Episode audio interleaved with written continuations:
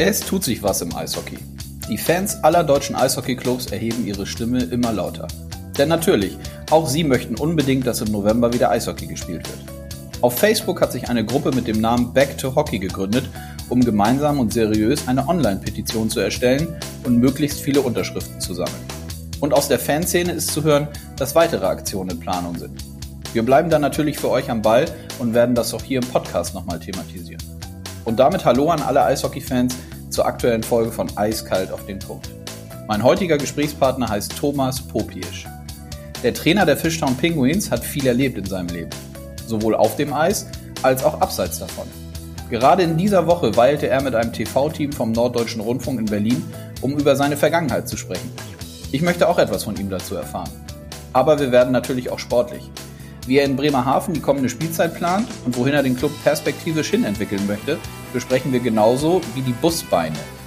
Das musste irgendwie sein. Ihr werdet hören, warum. Mein Name ist Konstantin Krüger und ich wünsche euch viel Spaß beim Hören. Mit Thomas Popiesch.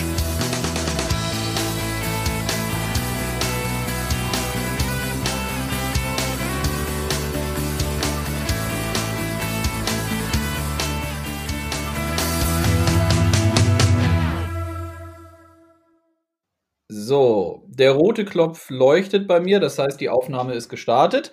Ich freue mich auf die heutige Folge und begrüße meinen Gesprächspartner Thomas Popiesch. Hallo Thomas. Ja, von meiner Seite auch nochmal guten Tag und ich freue mich, dass ich dabei sein kann heute. Ja, super, dass es geklappt hat. Ähm, wo erwische ich dich gerade? Wo bist du, wo treibst du dich rum? Äh, ich bin äh, gerade in Krefeld, bin gerade noch zu Hause und ja, bin dann ab nächster Woche wieder in Bremerhaven. Okay. Dann ähm, lass uns doch damit mal einsteigen. Wie ist denn so die Aktualität bei euch in Bremerhaven? Seid ihr schon im Training oder noch nicht? Nein, wir sind noch nicht im Training. Ich meine, die, die ganze Vorbereitung hat sich ja verschoben durch den späten Saisonstart. Und äh, bei uns ist äh, Trainingsstart für den 1. Oktober geplant. Mhm. Das heißt, die Jungs sind auch dann noch zu Hause beziehungsweise in Übersee und trainieren dann individuell schon oder wie ist das bei euch? Ja, wie jeden Sommer. Also wir gehen jetzt, äh, oder eigentlich ist ja der normale Fahrplan, dass äh, am 1. August äh, alles losgeht. Jetzt muss man natürlich alles verschieben und die Jungs trainieren ja zu Hause individuell. Manche vielleicht auch in Gruppen in der Tschechei, aber im Grunde genommen ist es immer noch das Training, was die Jungs eigentlich im, im Juli absolvieren in dem Bereich äh, arbeiten die noch. Hm. Und wie komisch ist es für dich dann als Trainer und mit deinem Staff, dass äh, das jetzt alles ein, ein völlig anders ist als im Vergleich zu einer sonstigen Vorbereitung? Wie sind so euer, wie ist euer Austausch? Wie muss ich mir das vorstellen? Ja, groß anders äh, kann man jetzt auch nicht sagen. Ist es nur halt vom, vom Timing her komplett äh, anders, unterschiedlich. Ich meine, die, die Sommerprogramme werden natürlich auch so erarbeitet, dass, äh, dass du am 1. August dann aufs Eis gehst, äh, dein Camp startest. Und äh, das ist natürlich ein bisschen schwieriger, dann jetzt alles nochmal ein bisschen umzuschreiben, ein bisschen anders zu timen. Äh, da wird natürlich äh, die größere Schwierigkeit bestehen. Wir haben ja nicht nur einen verspäteten Saisonstart, sondern wir haben ja auch äh, schon Anfang Mitte März äh, aufgehört zu trainieren. Also die, die Zeit ist natürlich sehr lang und äh, für die meisten natürlich auch sehr ungewohnt. Hm. Und seid ihr denn, was so den Kader angeht, wie, wie sieht's da bei euch aus? Was würdest du sagen? Wie seid ihr aktuell aufgestellt? Fehlt euch noch was? Fehlt euch noch viel? Wenn ja, auf welchen Positionen? Ja, grundsätzlich äh, fehlt uns nicht mehr viel. Ich denke, dass wir, dass wir schon frühzeitig äh, die Hausaufgaben in dem Bereich gemacht haben. Äh, uns war ja schon klar, dass äh, einige Spieler uns wieder verlassen werden. Also haben wir auch schon in der letzten Saison ähm, sehr genau hingeschaut, wen wir ja dafür verpflichten können, äh, wer dafür in Frage kommt. Ähm, wenn man sich natürlich jetzt den Kader anguckt und äh, wir stehen aktuell bei, bei sechs Verteidigern, ähm, dann wissen wir, dass wir in dem Bereich äh, vielleicht noch was tun müssen. Ähm, aber die Mannschaft wäre jetzt so weit, wie sie jetzt dasteht, erstmal ganz klar spielfähig, äh, wäre dafür da, dass wir wirklich in die Vorbereitung reingehen können.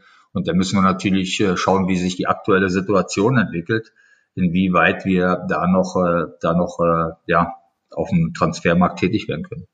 Mhm. Macht man sich denn in dieser jetzigen völlig veränderten Situation als Trainer trotzdem schon Gedanken, was so möglich wäre oder möglich sein müsste mit dem eigenen Team in der kommenden Spielzeit? Oder hast du solche Gedanken aktuell gar nicht? Na, na klar, macht man sich Gedanken, was, äh, was möglich sein kann oder was, was, wir, was wir erreichen wollen. Aber wir müssen natürlich von der komplett äh, anderen Situation ausgehen. Äh, das heißt, ähm, so wie wir es jetzt aus den letzten Jahren kannten, mit einem normalen Saisonstart, mit einem normalen Saisonverlauf, wird es ja nicht geben. Also wir, wir werden ja schon äh, gerade durch die verkürzte Saison sehr viel mehr Spiele in kurzer Zeit haben. Also nicht mehr Spiele in der Anzahl, aber die wirkliche gedrängt und wir haben immer gesehen, dass äh, Mannschaften mit, äh, mit einem relativ kleinen Kader, mit einem relativ engen Kader da vielleicht in gewissen Phasen auch Schwierigkeiten bekommen können. Aber nichtsdestotrotz gehen wir und sagen ganz einfach, wir wollen natürlich eine, eine ähnliche Rolle spielen wie in den letzten Jahren und ich glaube, dass wir auch äh, in dem Bereich äh, Spieler haben, die, die, die das erreichen können.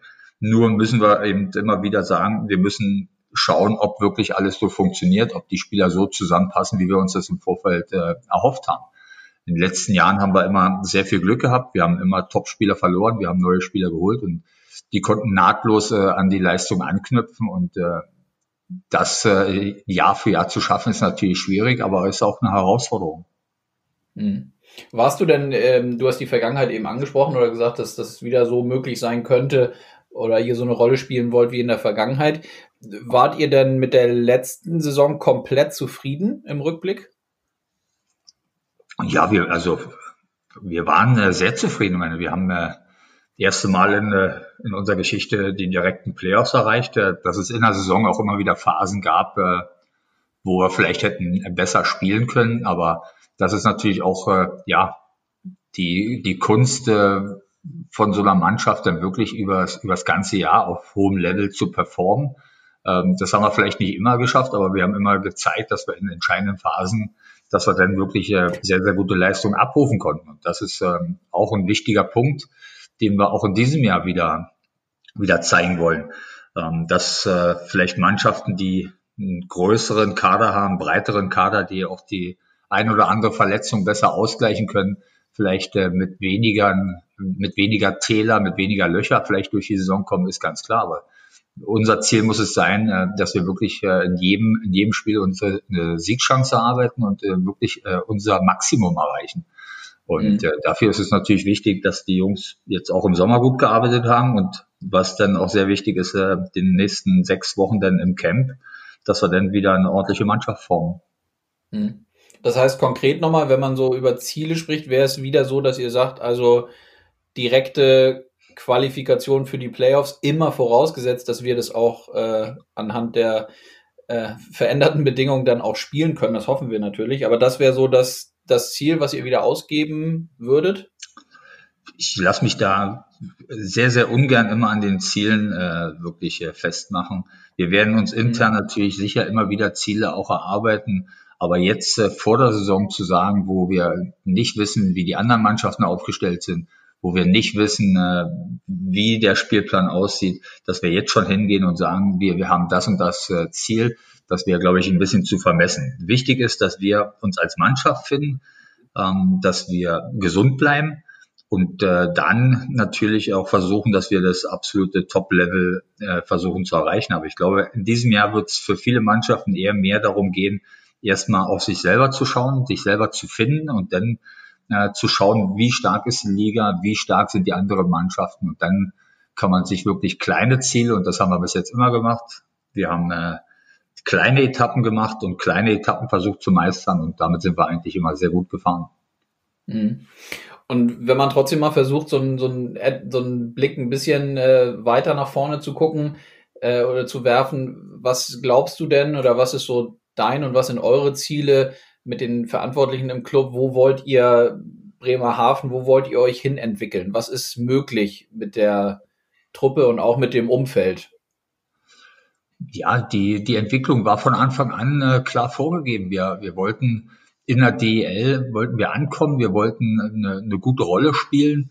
Ähm, das haben wir in den, in den ersten Jahren, glaube ich, geschafft. Und äh, Schritt zwei war immer, wir wollten äh, dem Bremer, Bremerhavener Eishockey ein Gesicht geben, also auch eine Mannschaft präsentieren, die über, über Jahre hinweg äh, wirklich wächst, wo wir wo die Leute sich äh, mit identifizieren. Und ich glaube, das haben wir auch geschafft. Da sind Spieler dabei, die jetzt ins fünfte Jahr gehen, ob das jetzt Mike Moore ist, äh, Corey Kirk, ein Jan Obers geht in die vierte Saison.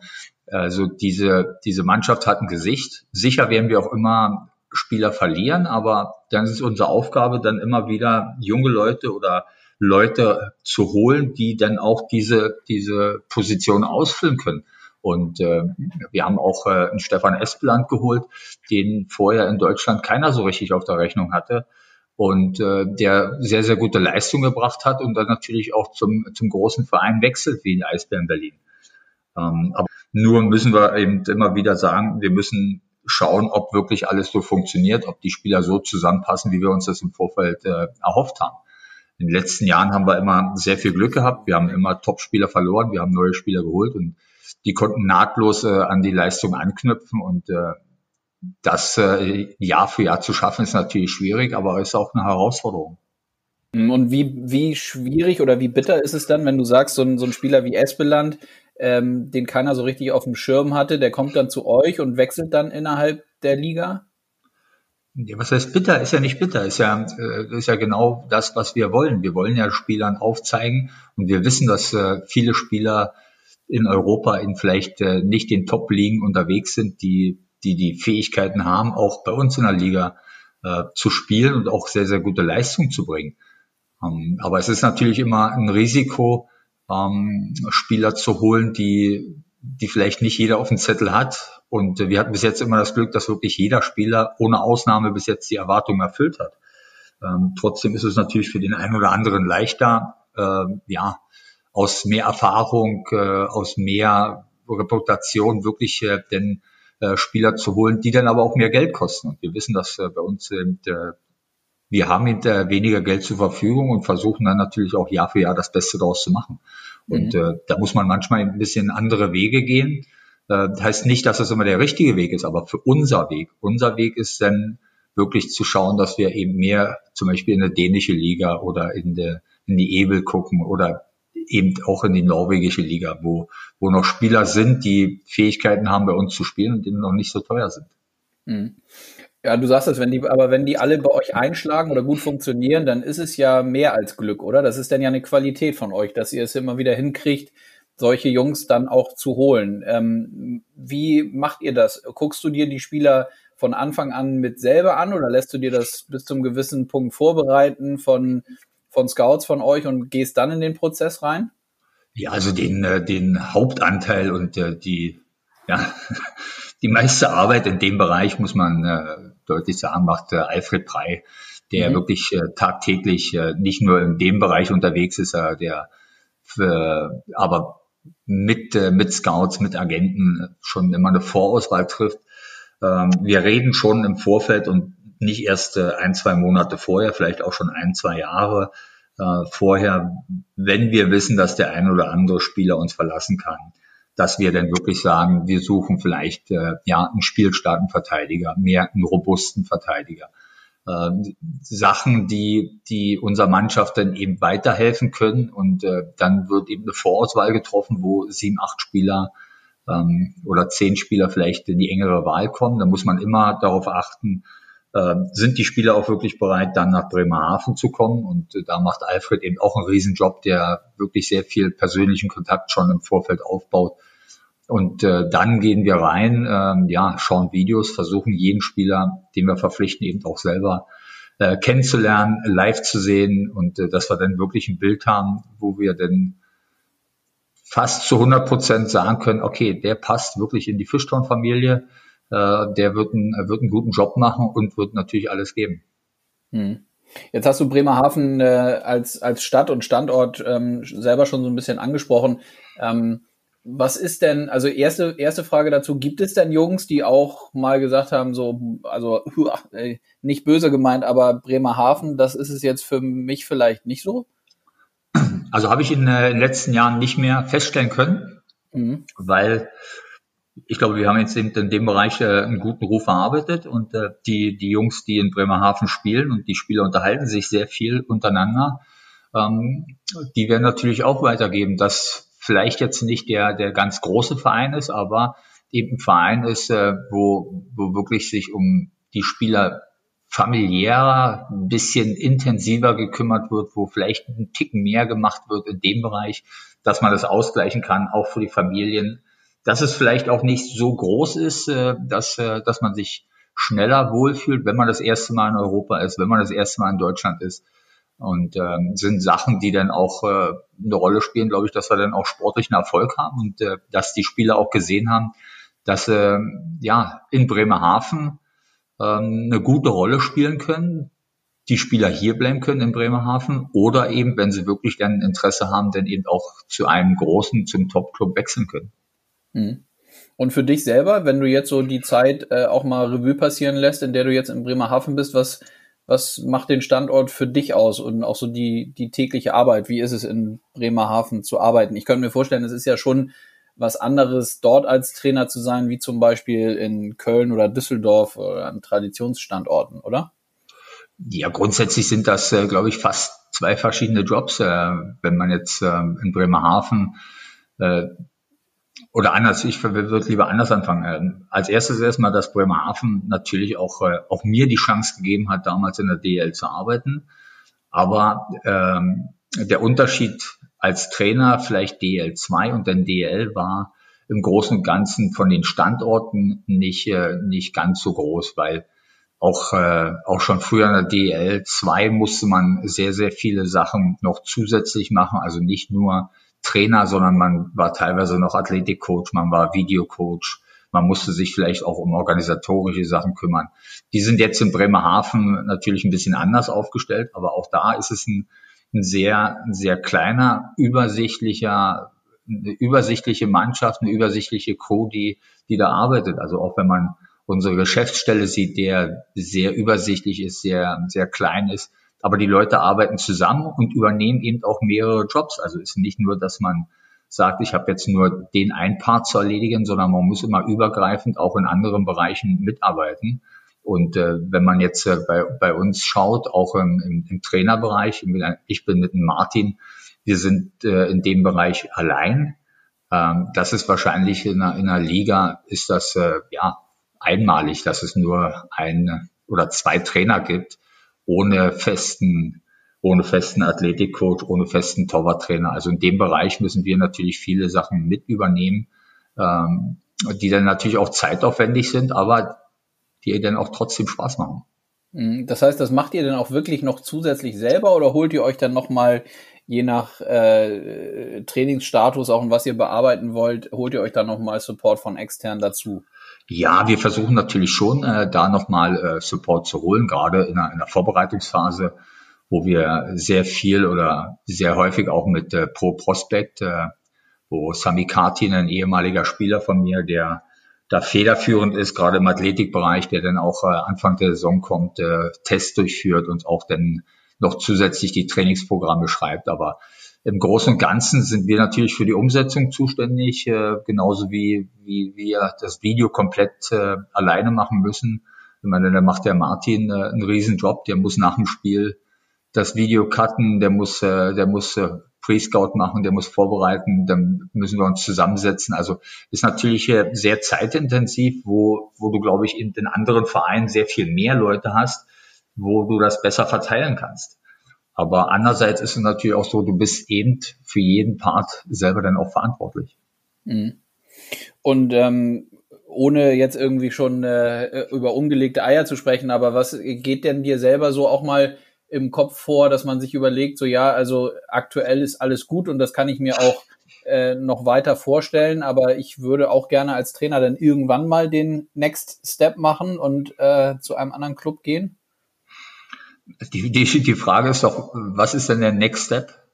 Also mhm. äh, werde ich ja häufig gefragt, aber ich meine, der, der Step war vielleicht von der, von der DL2 in die DL. Äh, das war schon nochmal ein großer Schritt.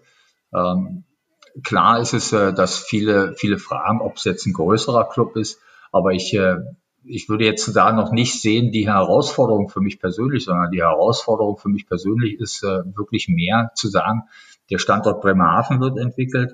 Da habe ich ein, Top-Arbeitsklima, ich habe äh, Arbeitsbedingungen, die natürlich, und da müssen wir auch deutlich sagen, durch die Erfolge der letzten Jahre natürlich äh, auch äh, einfacher waren. Und man muss natürlich immer wieder sehen, auch wenn Zeiten kommen, wo vielleicht der sportliche Erfolg sich nicht so ein, einstellt. Aber das ist, sind nicht meine Gedanken. Meine Gedanken sind immer da. Ich bin äh, sehr, sehr froh, dort zu arbeiten. Ich äh, bin jeden Morgen froh, auch mit den Leuten, die dort sind, weil es wirklich äh, klein persönlich ist, ähm, diese Sachen dann wirklich zu erledigen, die dann jeden Tag erledigt werden müssen. Und ähm, die, die, die Freude ist jetzt sehr, sehr groß dort. Und deshalb über irgendwelche anderen Sachen nachzudenken, würde mir jetzt zurzeit nicht in den Sinn kommen. Mhm. Und auch die, äh, ich musste ehrlicherweise letzte Woche, glaube ich, an euch äh, denken, als ich äh, auch in Vorbereitung schon ein bisschen auf die Folge überlegt habe, dass wir sprechen. Ähm, ihr habt ja sehr, sehr lange Fahrten, ne? Also ihr sitzt ja mit dem Team sehr, sehr lange, sehr, sehr lange im Bus. Also ich frage deshalb, weil die gerade, vielleicht hast du vielleicht auch mitbekommen, dass die die Fußballer sich ja so ein bisschen äh, beschwert haben, dass sie nicht von Stuttgart nach Basel dem Bus fahren wollten. Da musste ich ehrlicherweise so ein bisschen lachen und äh, an euch denken. Ähm, die, die, was macht ihr eigentlich auf diesen, auf diesen langen Fahrten immer so? Ihr seid ja immer mit dem Bus unterwegs, richtig? Ja, wir sind immer mit dem Bus unterwegs, ja. Also ja. wenn man einen negativen Punkt findet oder finden möchte, dann äh, ist der Punkt auf alle Fälle dabei, weil äh, Busfahren tue ich nicht mehr so gerne. Nee, das glaube ich. Trotzdem haben wir, äh, wir haben einen sehr, sehr guten Bus. Mhm. Äh, wir haben äh, sehr, sehr aktive Busfahrer, die auch manchmal äh, ja, uns schnell versuchen nach Hause zu bringen. Also da würden wir dann auch manchmal nachts äh, kann ich nicht schlafen. Okay.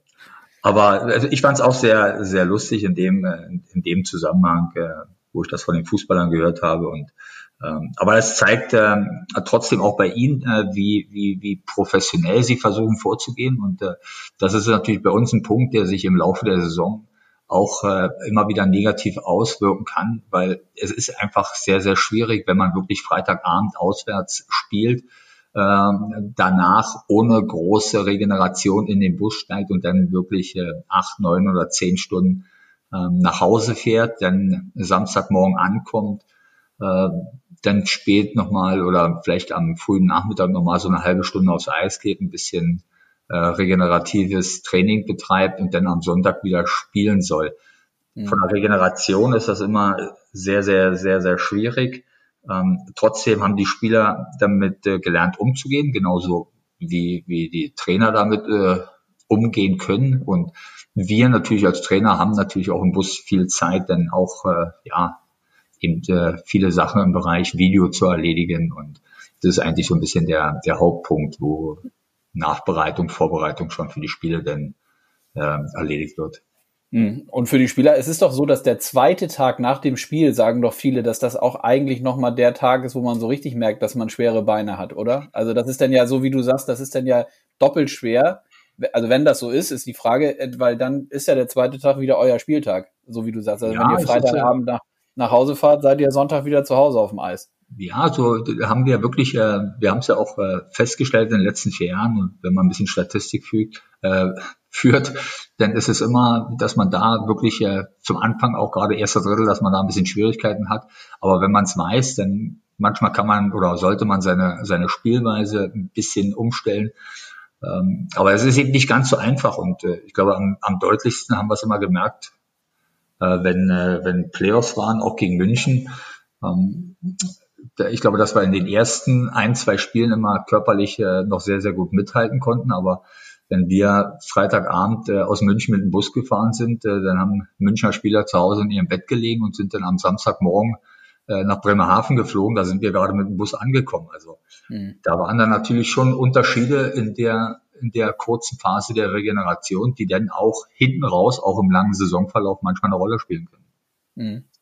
Nochmal einmal nachgefragt zu diesem, zu diesem äh, Thema mit den Fußballern. Nimm denn, also ich äh, entnehme deinen Aussagen, du hast das mitbekommen, wenn die sowas sagen, dass sie irgendwie ähm, aufgrund der Vorbereitung dann auch gerne fliegen und nicht mit dem Bus fahren, selbst von, von Stuttgart nach Basel. Nehmen deine Jungs sowas irgendwie wahr? Ich, ich nun sind sie im Moment nicht da, aber ist das irgendwie noch ein Thema für die oder tun die das einfach so ab und sagen, ja, das sind halt die Fußballer und so ist es halt bei denen und bei uns ist es anders? Nein, die, die, die nehmen das äh, schon wahr, aber natürlich äh, kennen sie das äh, auch oder viele Spieler aus ihren eigenen Ligen ja auch nicht anders. Also äh, klar, wenn einer in der NHL gespielt hat, äh, dann wird er auch von A nach B geflogen und äh, wird in den besten Hotels äh, übernachten. Aber wenn die Spieler in der East Coast oder EHL, dann haben die auch äh, tagelang und wochenlang sind die im Bus unterwegs. Also die wissen und kennen die Unterschiede. Das ist, äh, das ist ganz klar, wo ist äh, das Geld zur Verfügung, wo kann man das machen. Und ähm, ich glaube, dass die, dass die Spieler genau wissen, worum es geht. Trotzdem äh, fragen die Spieler auch immer wieder, ob wir nicht das ein oder andere Mal äh, fliegen könnten. Mhm. Und äh, dann ja, müssen wir dann einfach mal an unseren Geschäftsführer, an unseren CEO Hauke Hasselbring verweisen und der sagt eben dann auch deutlich, wir können uns das nicht leisten. Und äh, wenn das äh, allen klar ist und allen bewusst ist, dann muss man mit der Situation, so wie sie besteht, eben am besten umgehen.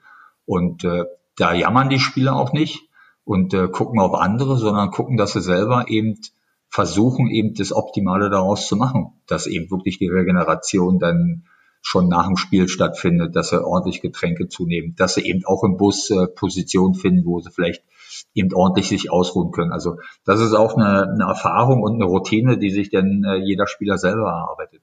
Mhm.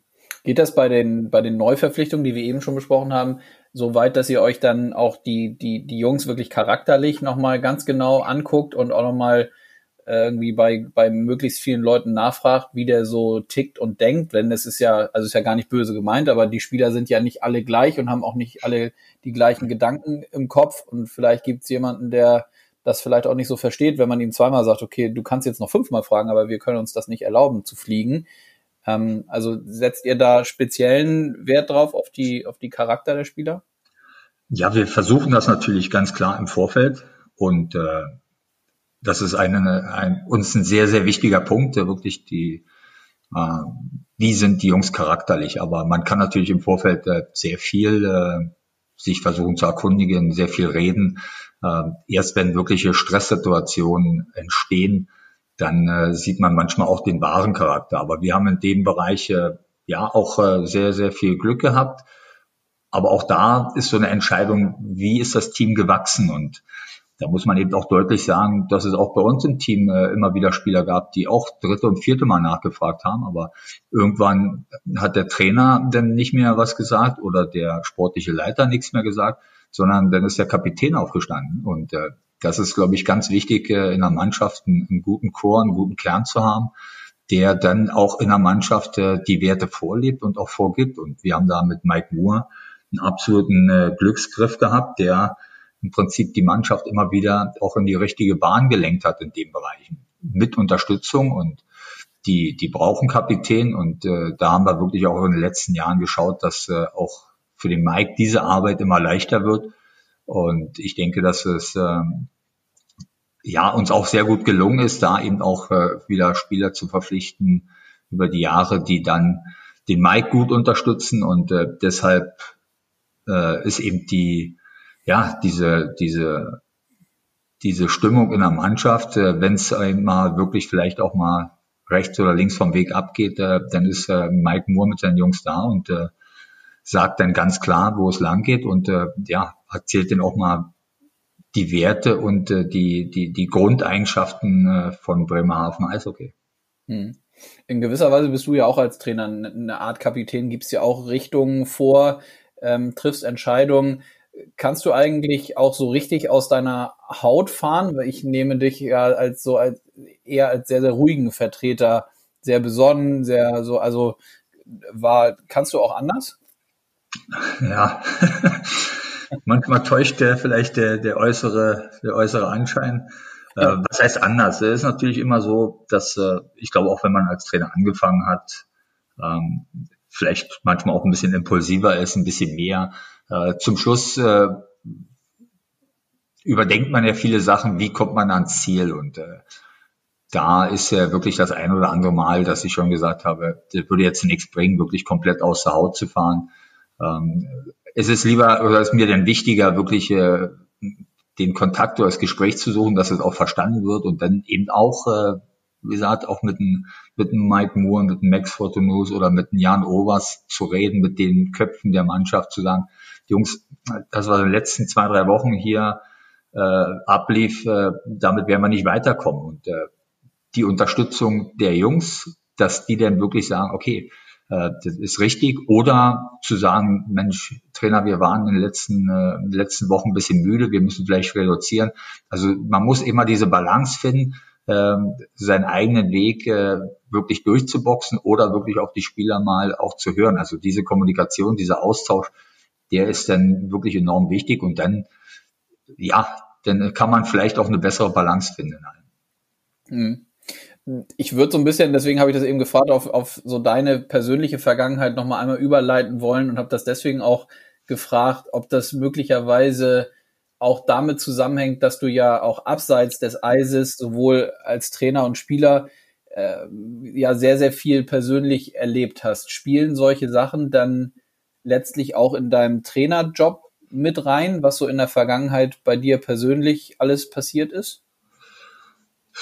Das kann man natürlich im Nachgang, könnte man viel hineininterpretieren. Ich glaube, jeder, jeder wird eine irgendeine Entwicklung nehmen und äh, wenn wer mich früher als äh, Spieler kannte, der wird natürlich sagen, Mensch, da warst du ein ganz anderer Typ manchmal im, in der Sichtweise in, in anderen Bereichen. Äh, das ist eine Entwicklung, die man nimmt, aber eine grundsätzliche Zielstrebigkeit und äh, ja, ein paar grundsätzliche Sachen, die, die bleiben dann schon gleich. Und wenn man natürlich aus einer Erfahrung heraus spricht, und äh, meine, da wird man ja sehr viel darauf angesprochen, äh, was wirklich vielleicht in, in meiner Vergangenheit war, auch äh, in der ehemaligen DDR und dann auch in der Wendezeit.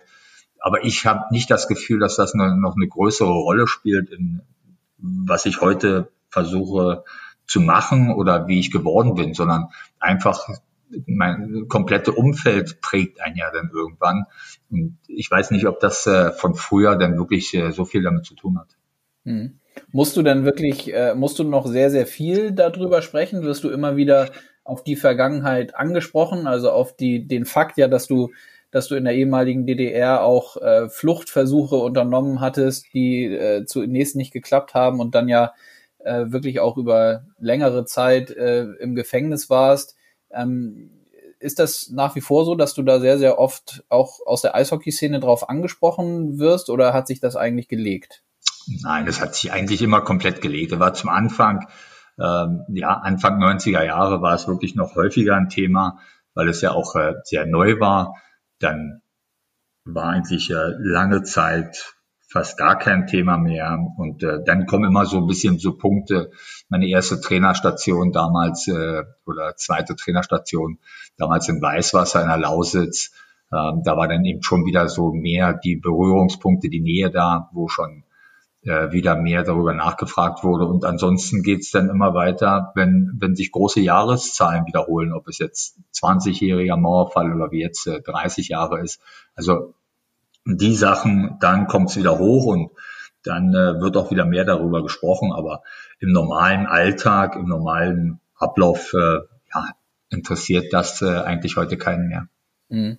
Nun war es so, dass du gerade Anfang dieser Woche, wir nehmen jetzt an einem Freitag auf, ähm, dass du mit dem Norddeutschen Rundfunk, mit dem NDR drei Tage, glaube ich, unterwegs warst ähm, in Bautzen und in Berlin. Da habt ihr etwas gedreht, was Anfang Oktober ausgestrahlt wird, glaube ich. Ähm, wie ist das dann, wenn du, wenn dann doch nochmal, wenn du dann zurückgehst an diese Orte und Plätze? Ähm, wie muss ich mir das vorstellen? Ja, es ist äh, nicht so dramatisch und nicht mehr so emotional wie, wie vielleicht, äh, als ich das erste Mal in, äh, zum Beispiel in, in Berlin-Hohenschönhausen in der Gedenkstätte war, wo ich äh, zehn Monate im Ur verbracht habe. Ähm, wenn man schon mal da war, und dann das zweite Mal ist es nicht mehr so extrem.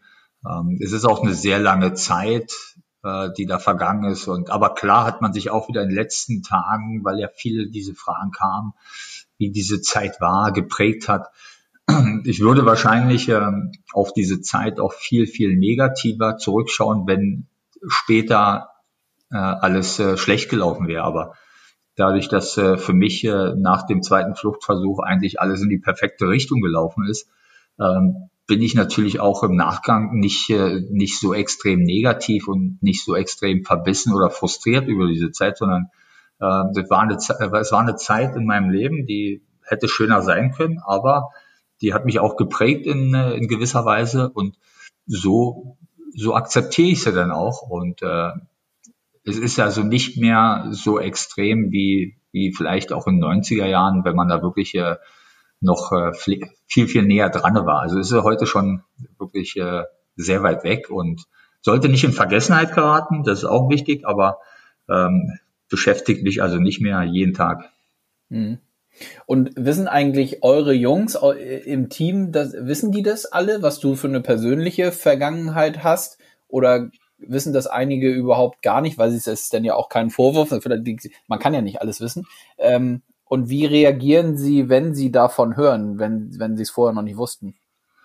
Also ich müsste, ich habe jetzt nicht jeden Einzelnen gefragt, ob er die komplette Geschichte kennt. Ja, ja. Äh, ich glaube, dass äh, schon immer wieder der ein oder andere weiß, in welchem Bereich, aber auch auch immer nicht so zu 100 Prozent. Und äh, irgendwo entstehen ja immer mehr Geschichten und so. Ich weiß nicht, äh, inwiefern jeder wirklich jedes Detail kennt. Es ist auch für mich nicht wichtig. Äh, wichtig ist äh, für mich, dass, äh, dass sie im Heute leben, dass sie mich äh, ja so akzeptieren, wie ich heute bin und äh, nicht äh, eine Geschichte. Aber in früheren Jahren äh, hat man es schon mal häufiger mitbekommen, äh, dass es für, für gerade für, für Spieler aus Nordamerika völlig völlig unverständlich war, weil sie die komplette Geschichte auch gar nicht kannten. Mhm. Äh, und da war, da war wirklich mehr, äh, ja, das ist ja unmöglich. Also da kam, da hat man eben gesehen, dass äh, auch dieses äh, Grundwissen teilweise fehlte, was ich denen jetzt auch nicht verübeln kann, wenn man es nicht vermittelt bekommt. Aber mhm. sie waren dann sehr, sehr interessiert, auch wenn wir mal in Berlin gespielt haben, wirklich äh, ein paar Punkte zu sehen in Berlin, wo was ist und wie was war. Also da war schon großes Interesse und großer Nachholbedarf. Mhm. Also das heißt, das habt ihr auch explizit dann gemacht, dass ihr, wenn ihr Auswärtsspiele in Berlin habt, dass ihr euch dann auch hin und wieder was angeguckt habt mit den Jungs und somit dann auch Geschichtsarbeit nochmal wiederholt oder für einige komplett naja, neu gemacht habt? So ganz extrem würden wir das auch nicht nennen und äh, ist auch vielleicht auch ein bisschen äh, paar Jahre länger her, auch mit, äh, mit anderen Spielern, aber wir hatten auch vor zwei Jahren, wo wir ein bisschen Zeit hatten, eben auch nochmal in Berlin eine, eine kleine Stadtrundfahrt gemacht zum Brandenburger Tor, eben nochmal ein bisschen Mauer gucken, wie, wie Berlin wirklich vielleicht, äh, dass wir eine Vorstellung haben, dass wirklich mal eine, eine Stadt war, die auch wirklich äh, mal geteilt war. Hm. Und gibt es dann, äh, letzte Frage dazu, gibt es dann Sachen, die du in deiner, in deiner Trainertätigkeit oder zum Beispiel auch in der Ansprache äh, mit deinen Spielern oder der Mannschaft, dass die irgendwie aus, dass dass die besonders anders sind, weil du eine andere Vergangenheit hast als andere Coaches? Also gibst du da noch, würdest du sagen, andere Werte mit rein und legst du auf gewisse Sachen besonderen Wert? Nein, ich glaube, das ist äh, bei allen und jeder hat ja eine Geschichte. Jeder Trainer hat äh, in seiner früheren Zeit Erfolge, Misserfolge, Nackenschläge erlebt. Also äh, ich äh, würde jetzt nicht sagen, dass ich mein persönliches Schicksal oder meine persönliche Erfahrung damit reinlege. Aber ähm, es ist natürlich äh, schon klar, dass, äh, dass wir oder ich auch versuche, Werte zu vermitteln und da gehört auch immer ein bisschen, ein bisschen Demut dazu. Äh, das ist auch immer eine, eine, eine Grunddisziplin. Äh, das ist dieses, ja, nicht aufgeben.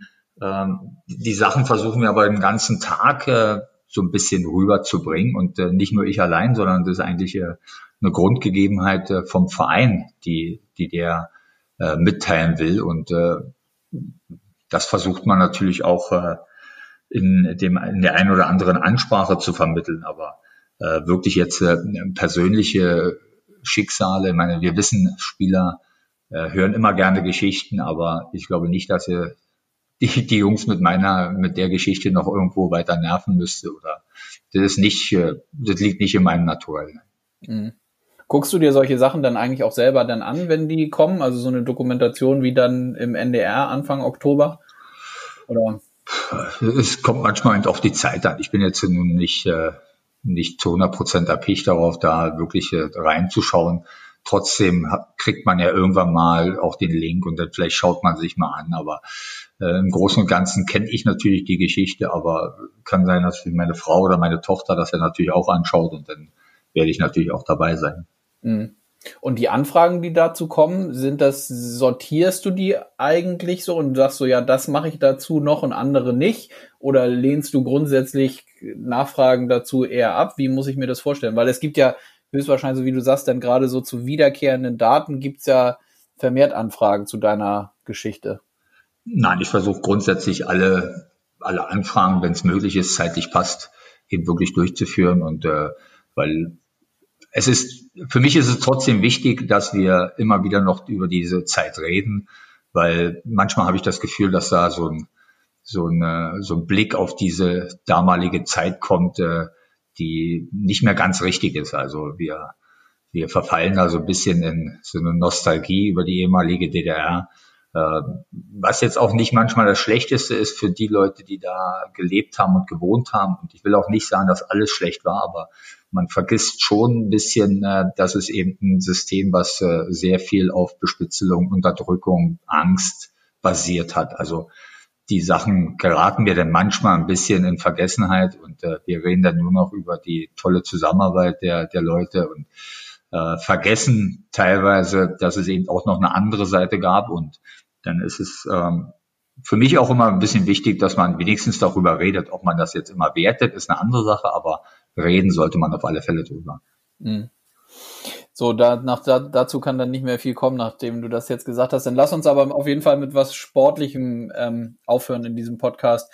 Ähm, wie siehst du dann äh, diese ganze Corona-Situation aktuell, äh, was unsere, was unsere Sportart angeht und auch diese, diese Wichtigkeit, dass wir mit Zuschauern wieder spielen können, was ja die ganze Zeit in der Diskussion ist und was wir auch gerade jetzt wieder in den letzten Tagen und Wochen immer wieder medial versuchen auch zu transportieren, damit auch in der Politik wirklich äh, nochmal wirklich ankommt, dass es halt, das eine ist, dass man wieder spielen kann und dass es möglich ist, das nächste ist aber, dass wir ja unbedingt, äh, sofern es möglich ist, vor Zuschauern äh, loslegen müssten.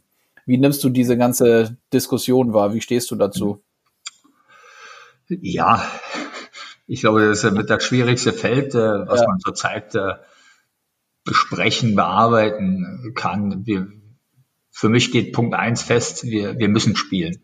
Das mhm. ist für mich äh, das A und O. Wir müssen einfach anfangen zu spielen.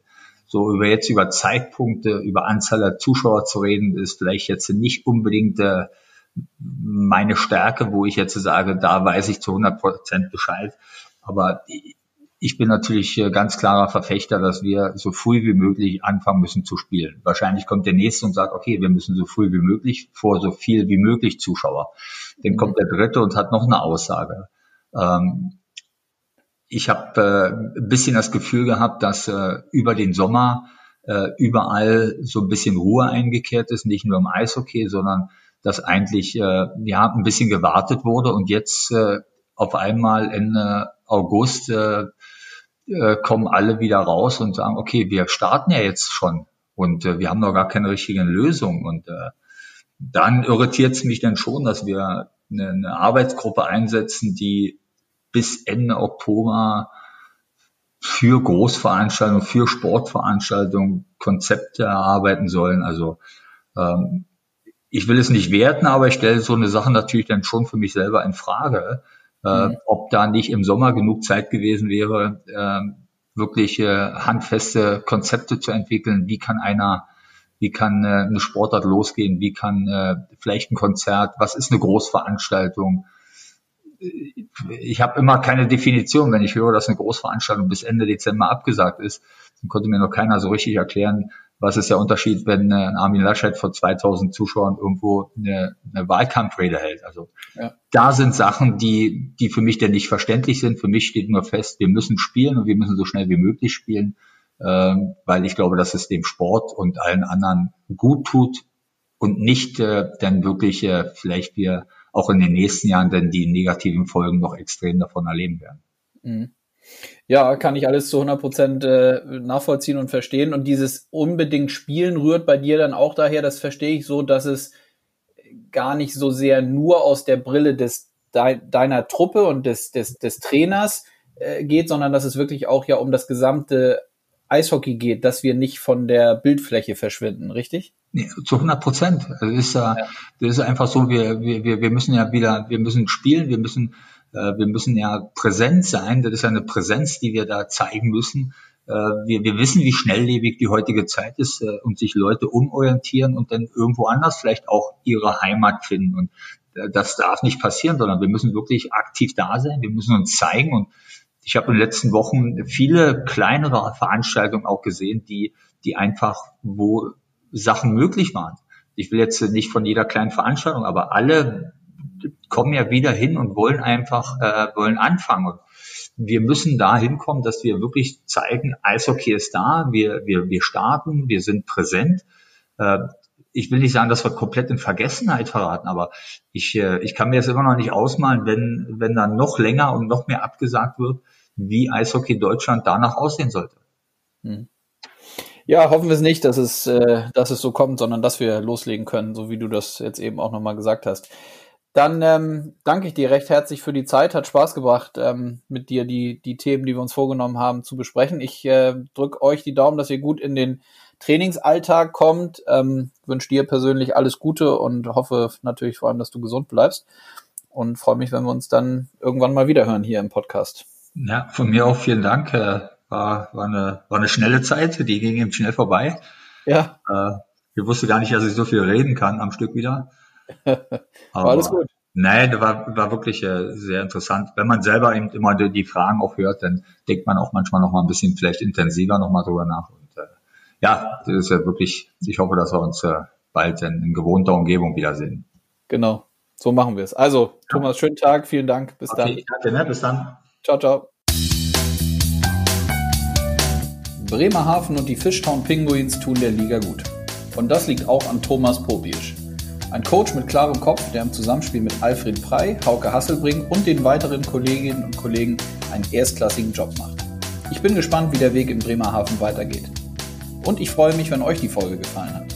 Wir sind hier mittlerweile übrigens 15.000, die den DEL-Podcast abonniert haben. Und nochmal weitaus mehr, die die Folgen bislang gehört haben. Dafür sage ich danke und freue mich auf die weiteren Folgen. Wir hören uns in der nächsten Woche. Macht's gut und ein schönes Wochenende. Euer Konstantin.